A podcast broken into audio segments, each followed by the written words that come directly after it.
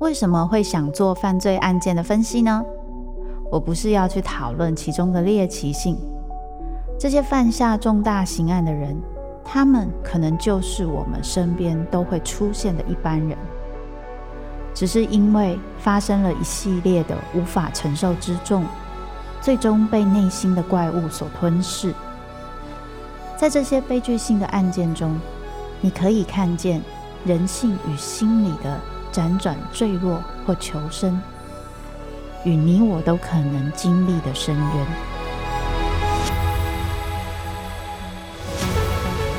我是周慕姿，我的全新订阅节目《周慕姿读犯罪脚本》，被恶魔追逐的人，带你从心理学的角度探索人性的黑暗面，以及他们内心始终没说出口的挣扎。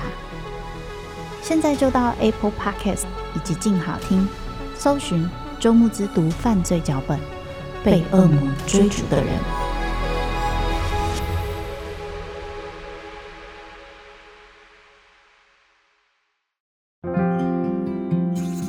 沿着作家的笔尖，进入有声书的世界，听作家谈创作历程与字里行间的声音故事。欢迎收听。作家说：“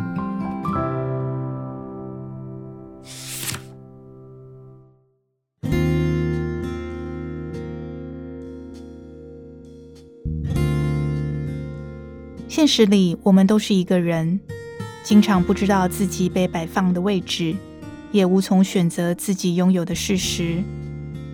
破碎的心，怨怼的重伤，总有人说我们不够出色，不够坚强。”但我们却轻巧地越过了好几颗山头，轻巧地走进山，面对自身的渺小。山在我们迷路的时候，派星星，派溪流，派吹来的风和折断的树枝，支持着我们的判断，指引了我们的方向。在林相变化丰富的小径中，我独自踏着落叶，踱步漫漫。一个人的山是如此的安心自在。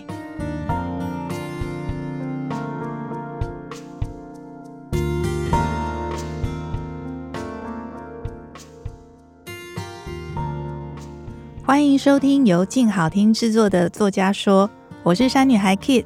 今天要在节目上和大家分享的是我写《山之间》这本书，以及我和山的故事。《山之间》写给徒步者的情书，是我第一本的文字作品，记录了2015年秋天我第一次走进山里，到2019年这四年的山日记，也是我和山之间的恋人絮语。这本书《山之间》。它对我来讲是一本山与山之间的书。我想要书写的不一定全部都是山上的日子，而是这座山到那座山之间的一些情绪还有心情。今天我将在节目上分享我所体验的山时刻，还有这些时刻里山所教我的事。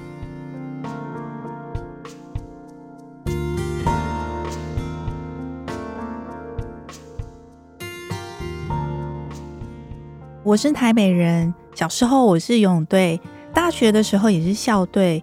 毕业了以后，我自己很想要持续的维持运动的习惯，所以选择了跑步这个穿起跑鞋就可以随时起身的运动。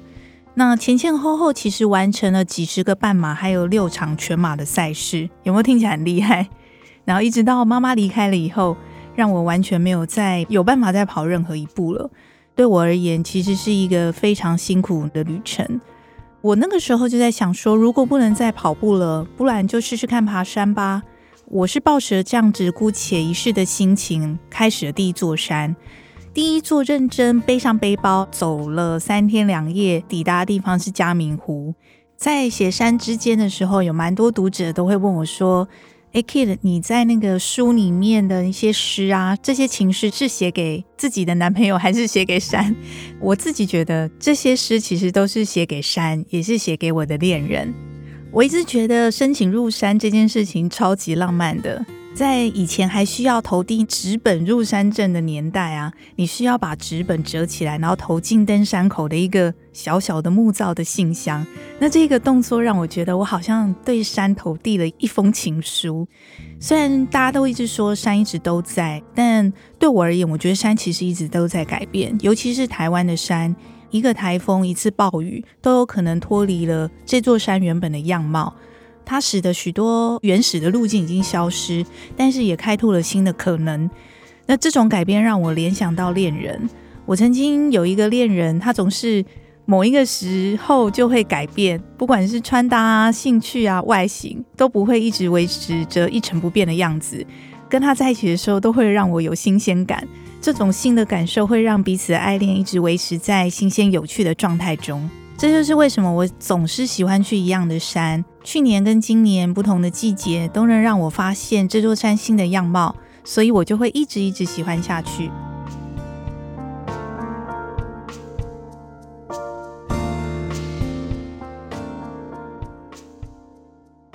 虽然喜欢山，但是其实我有被山拒绝的时候。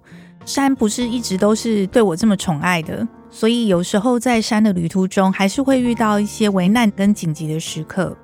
有人会问我说，在山里面有没有遇过什么样最难忘的一个危难的时机？其实我还记得是在二零一九年的大雪年，那时候我刚抵达美国约翰缪尔步道。那像我这样的一个台湾的南国的小孩，是很少见到雪的，也很少能够有机会爬上雪山这样子的一个地形。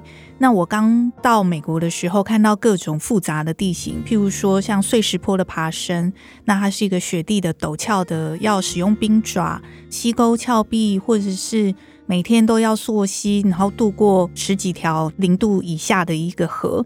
那有一次我还记得是在偌大的雪原中，我自己一个人行走的时候，我一脚踩破了冰层，整个人卡在冰层的裂缝里，就像电影里面演的那样，有一个洞，然后你双脚下面就是冰冷的溪水，差点就被雪地里面暗藏的汹涌的浮流冲走。那时候我好不容易靠自己的力量让自己撑起来，双腿跪在雪地里面不停地发抖，真的很庆幸自己死里逃生。那这一次这么危险的一个危机的行程，后面的行程其实更危险、更致命。我们就决定跳过最危险的那一段，直接登上美国本土的最高峰，是惠特尼峰，海拔四千四百二十一公尺。不过因为疫情这三年也会觉得很可惜，还是计划明年夏天再回去补当初没有完成的那一段。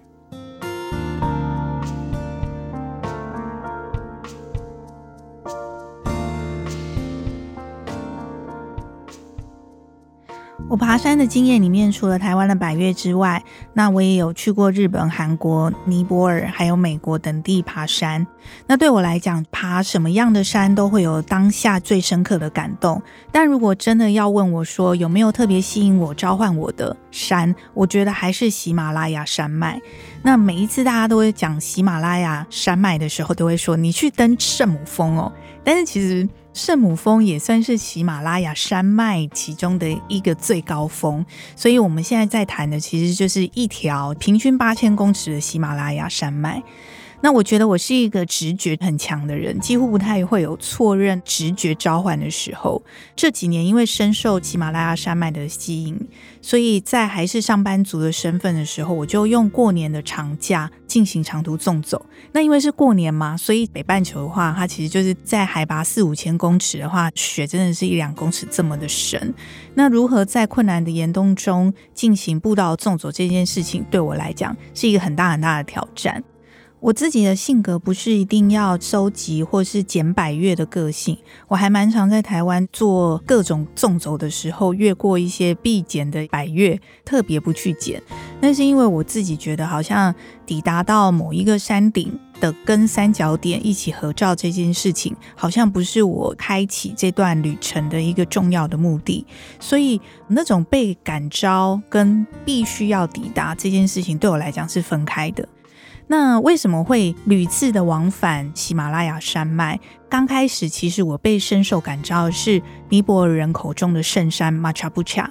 那马查布恰是鱼尾峰，那海拔大概是六千九百九十三公尺。那目前在尼泊尔的政府明文规定是不让任何人攀登的，要维持它的神圣性。就是因为这样子一个很特殊的规定，其实你看圣母峰，还有我们讲的 K2 等等，都是八千多公尺以上的高山都可以攀登，但这一座马查普查是不能有任何一个人类的脚步跨在它上面。那这对我来讲就是一个非常非常独特的一个代表。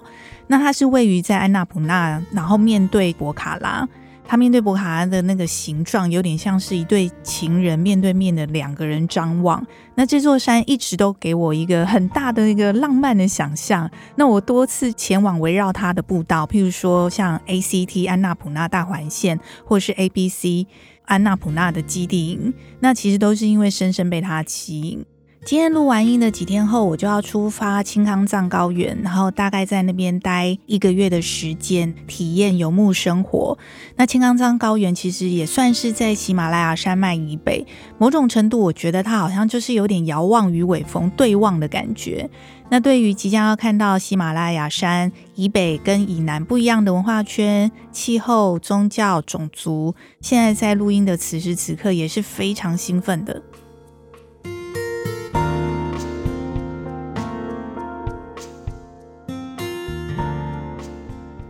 在前面提到说，我刚开始爬山是因为妈妈。那为什么会想要去爬山？其实是一个很简单的念头。大家不是说天堂就是在天上吗？我就在想说，台湾离天堂最近的地方应该就是玉山吧。所以就是一个起心动念，就觉得那我要去离天堂最近的地方来想念妈妈。那因为要去玉山，所以我才开始研究跟锻炼，然后接触登山这个运动。第一次上山的时候，真的心里超澎湃的。其实我从来没有想过台湾有这么美的地方，非常不像台湾。然后我是第一次经历。后来因为就是常常爬山，也渐渐爱上山，觉得它拓展了我对疆域既定的印象。我们总觉得走远才是一个离开，有点像是一个线性的概念。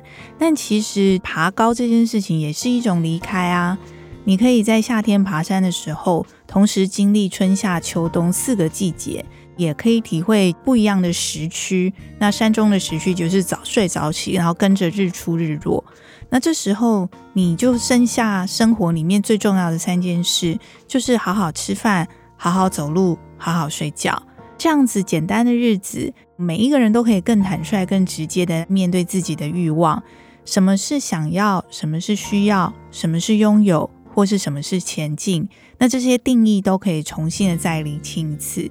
我想这就是走进山里，山带给我的礼物，或者我可以说这是妈妈送我的礼物。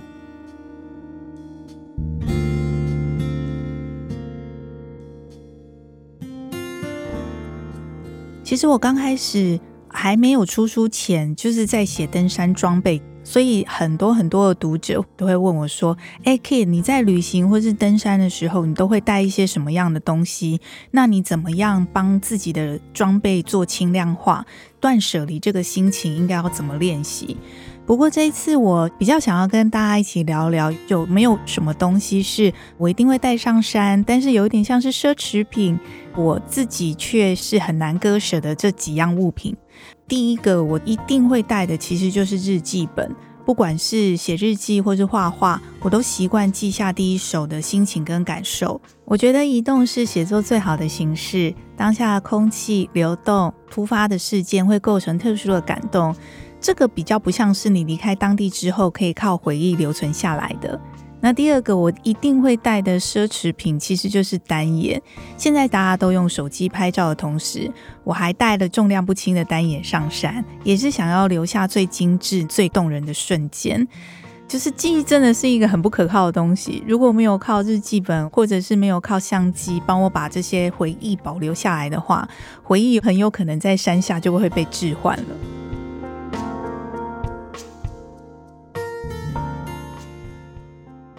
常常有人问我说，写作的时候或是爬山的时候，我会不会听音乐？因为我在《山之间》里面其实有蛮多都有写到某一些歌曲啊，或者在描述里面写了很多关于大自然的声音，譬如说风声啊、鸟鸣，或是树叶的摩擦声、碎石的滚动声，或是流水声。其实我在写作的时候都会听音乐，大部分就会是没有歌词的旋律。不过，如果是在长城徒步进行中的话，我自己比较需要节奏强烈，然后又可以大声哼唱的歌曲，像是 Coldplay 的 Yellow，我觉得很适合在摸黑的时候、星空升起的时候鼓舞自己，再赶快往前走。爬山的时候，我不是那么追求速度，除非要赶路的时候，我可能才会听歌。大部分的时候，我其实都不太会听音乐。专心在自己呼吸的频次，还有脚步的轻重声，比较会在意自己的身体的状态。但是如果假设有一阵风，就一定要停下来听风的声音。这次由我亲念的《山之间》有声书在静好听上架，在录这本有声书的时候，其实对我来讲是一个全新的感受。比如说，我一直以来都是用文字写字来创作，那第一次用自己的声音把自己写的东西念出来，其实会觉得哇，怎么有一些很深刻、很动人的感觉突然的涌现？然后因为用声音，所以更有画面感。那在录音的过程里面，其实好几次我就是在录音室里面哭了出来。不过因为就是那是感情很充沛、百分之百被声音记载的一些片段，所以其实。后来我们讨论都有保留在有声书里面，我也很期待大家可以去听有声书，然后可以猜猜看我到底是在什么时候潸然泪下。